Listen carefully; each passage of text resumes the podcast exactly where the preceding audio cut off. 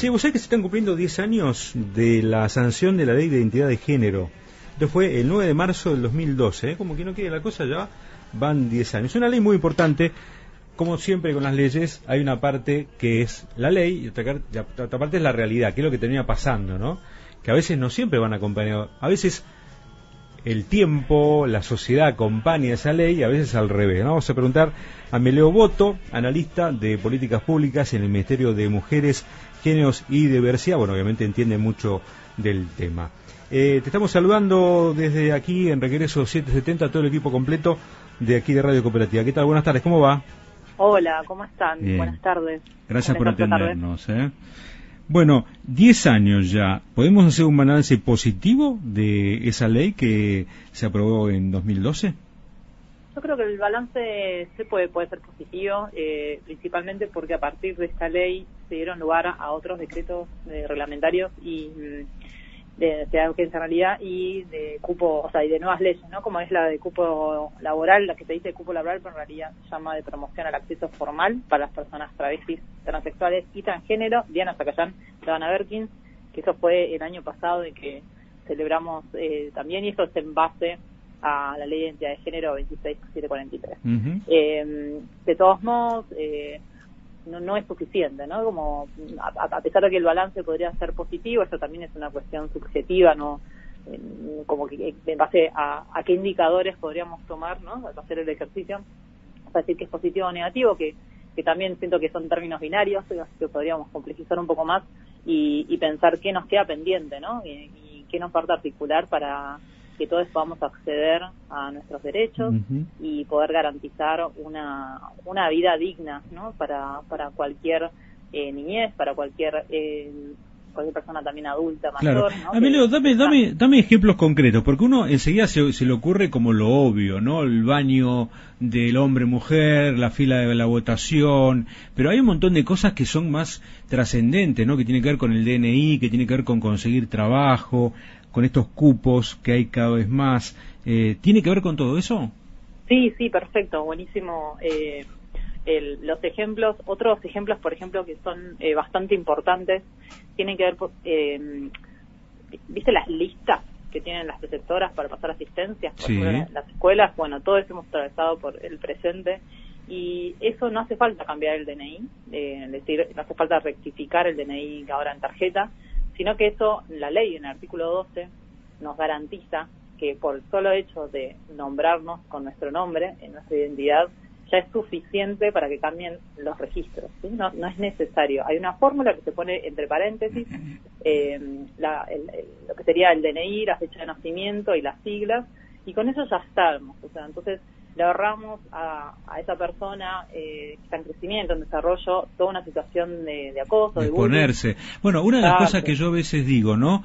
Que para mí habría que hacer al revés, habría que sacar el género masculino o femenino del DNI, porque si la tendencia es que unifiquemos filas, que unifiquemos trabajo, que, que estemos todos iguales, podemos decir, no, pero eso es lo que pasa, la diferencia entre hombre y la mujer, bueno, pero yo digo, no es una manera también de estigmatizar, digo, si, si hay un Carlos que se siente mujer y el DNI todavía le sigue diciendo Carlos, ¿no es estigmatizante que siga diciendo mujer, eh, perdón, hombre y, cada vez que va a, una oficina, a un lugar, es como que siente que es la burla, ni va a hablar cuando va a, una comisaría y cosas similares, ¿no? Digo, ¿no es momento también de empezar a dejar de usar el género masculino y femenino y ya está y unificamos todo? Es excelente esa postura porque eh, hay un gran grupo de personas que, que creen, yo todavía no, no, no, me, no me puse de ningún lado, me parece que tiene lados buenos y lados no tan fáciles eh, y tiene que ver con el punto del reconocimiento. ¿Qué pasa? Si nosotros sacamos el, el campo sexo, que muchas personas quieren, a mí me parece que tiene mucho sentido, ¿eh? sacar el campo sexo del DNI directamente no preguntarlo, es necesario solamente en el momento de, no sé, un control de salud, ¿no? Un apto, no sé, claro. una cuestión así, pero La cuestión biológica, digamos. Claro, que, que es cada cuánto uno va a un proctólogo o a una ginecóloga, o sea, como que no es tampoco una cosa de todos los días. Eh, el tema es que hay muchas personas e identidades que reafirman su lugar o binario o no binario, es decir, mujeres trans que quiere que aparezca el sexo femenino, hombres trans que quieren que aparezca el sexo masculino y llamarlo O sea que su identidad se termina, digamos, completando con que aparezca el, género que ellos desean tener. Sí, no sé si una completitud, pero sí es como una afirmación simbólica, política, eh, que, en un, que, en un plástico, por ejemplo, una compañera de esa manera no tenga que ir a, por ejemplo, a una penitenciaría masculina, ¿no? eh, que hay demasiados todavía, a pesar de que bajaron los delitos policiales, lamentablemente hay mucha hay mucha acoso policial a las compañeras travestis que trabajan en la calle, la calle.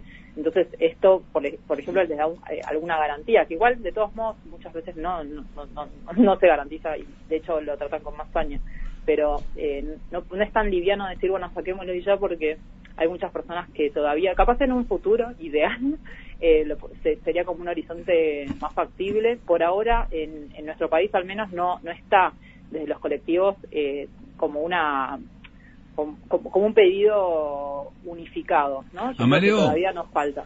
¿Cómo te va? Edgardo Chini te saluda. Hola, Edgardo. Eh, no sé cuánto estoy disfrutando esta charla que, estás manteniendo acá con mi, con mi compañero Smith, porque cada vez que yo digo no binario y demás, todas esas cuestiones se me ríen y, empiezo a pasar la, parte cómica de la, de la situación.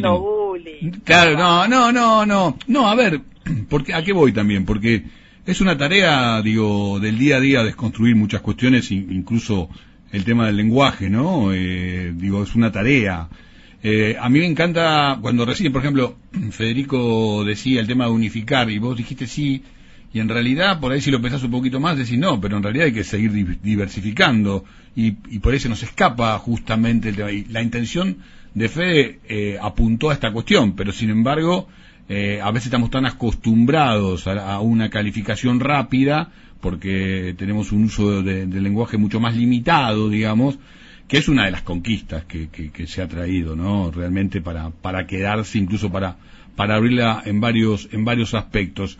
Eh, ahora, vos me eh, hablabas del tema laboral y yo he conversado con varios referentes del Ministerio de Mujeres, Géneros y Diversidad y una de las asignaturas pendientes, porque mencionabas el tema del trabajo en calles, eh, que implica, entiendo que estabas hablando del tema del ejercicio de la prostitución, eh, hace también que muchos trabajadores trans, muchos trabajadores travestis, hoy por hoy sigan con una este, capacidad de vida muy limitada, muy baja, y una demanda en la inserción laboral por fuera del trabajo de la prostitución, ¿no? Este, que hay quien puede elegirlo como actividad, pero hay quienes no, eh, todavía siga como asignatura pendiente.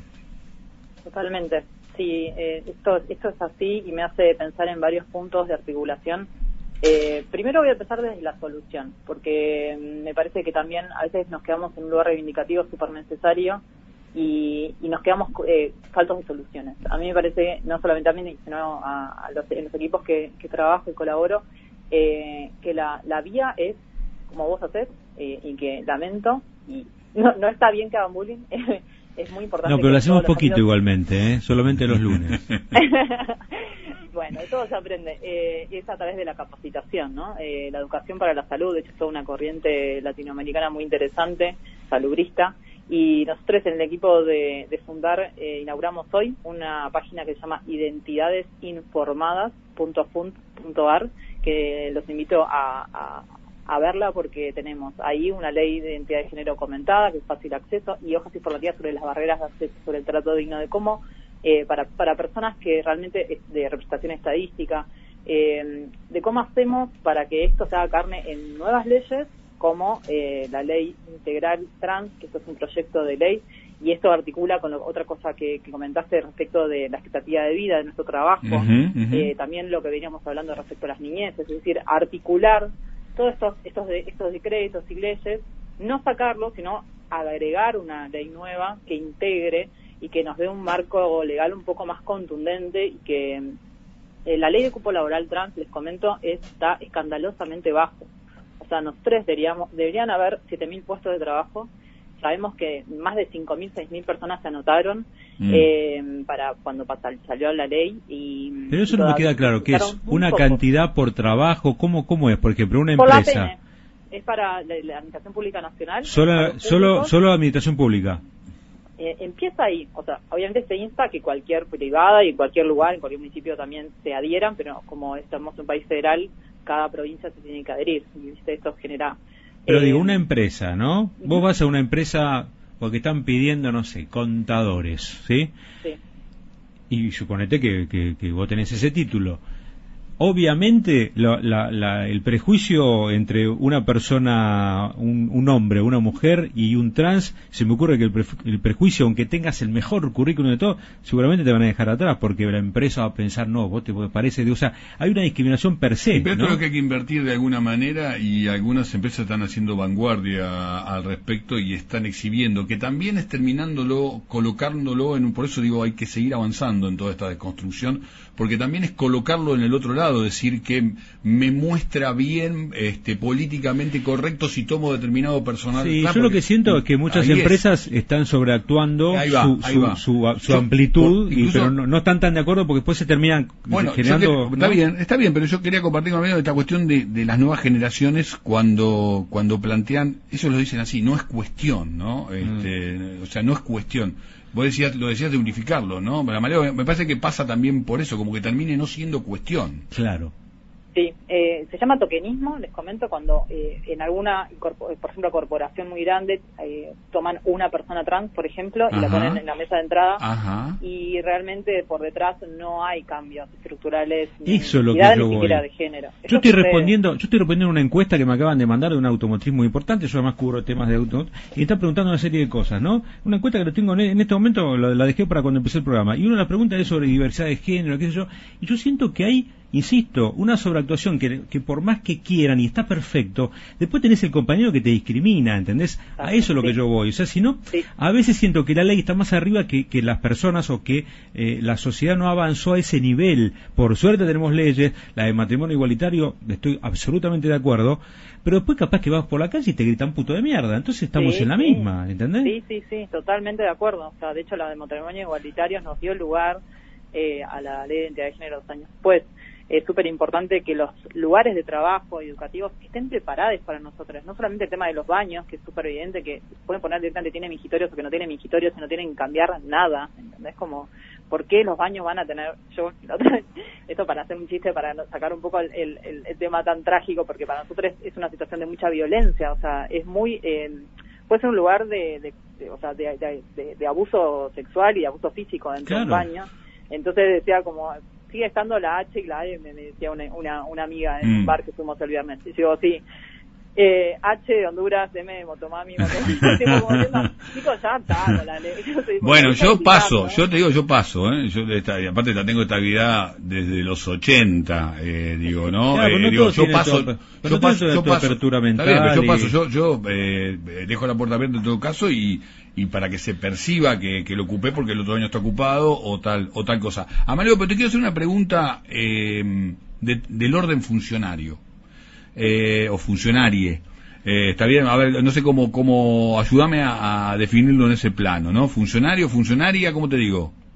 yo sí, yo en realidad soy, soy una técnica, soy analista de planificación de políticas públicas. En, en, en, ¿qué, ¿Qué mejoras concretas, digo, digo, a partir de todo lo que está exhibiéndose en superficie, podemos decir que llegamos a un punto de inflexión para corregir mucho de lo que estuvimos hablando o no ha producido ningún cambio concreto?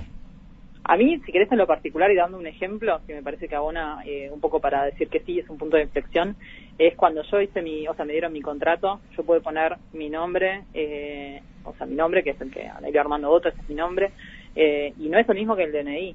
Y el hecho de que, de que pueda tener un contrato, un recibo de sueldo, y cuando yo hago una capacitación, eh, los puntos eh, certificados esté con mi nombre, a mí me cambia un montón. Y parece que es una tontería, porque para no, pero para mí es la clave eso. Yo siento, ¿sabes qué? Que, la, que, que, esta gente termina siendo, esta gente me refiero a los que logran ese cambio de género, termina siendo feliz, ¿no? Es como que digo, tan difícil, yo siempre digo lo mismo, digo, tan, tan difícil es llegar a, la felicidad, y vos lo que pedís es tan poquito, que el otro te respete, nada más. Es un inicio, ¿no? Digo, pero por supuesto, pero si no empezás por ahí, digo, me imagino también, Amelio, que habrás tenido vos tus, tus bullying, tus, tus problemas, eh, no sé, en tu juventud o en la escuela, eh, o no, o tal vez lo viviste con mucha felicidad, pero uno a veces tiene el recuerdo o la imagen que, que, esa persona sufrió mucho, ¿no? Entonces cuando necesita eso es casi como cerrar una herida, ¿no es cierto?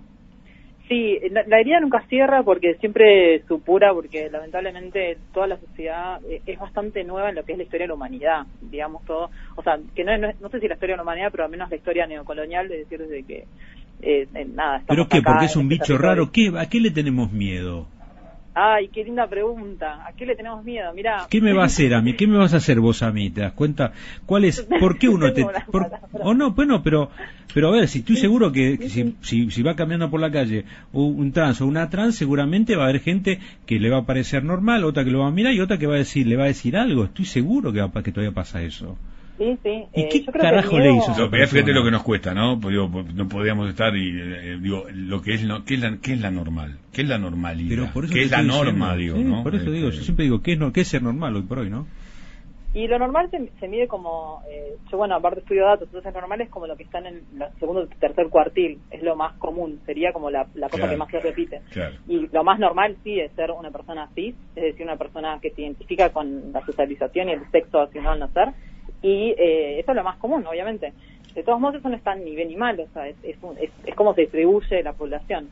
El tema con el miedo, que voy a volver ahí porque me parece súper interesante, yo creo que hay un vértigo en el cual cuando una persona que se ve diferente a lo que debería ser según esta estructuración, esta socialización secundaria de lo que debería ser una sociedad, de cómo debería verse, genera un ruido, una ruptura que molesta, es molesto pensar que pueden haber otras cosas aparte de lo que yo ya tengo en mis casilleros.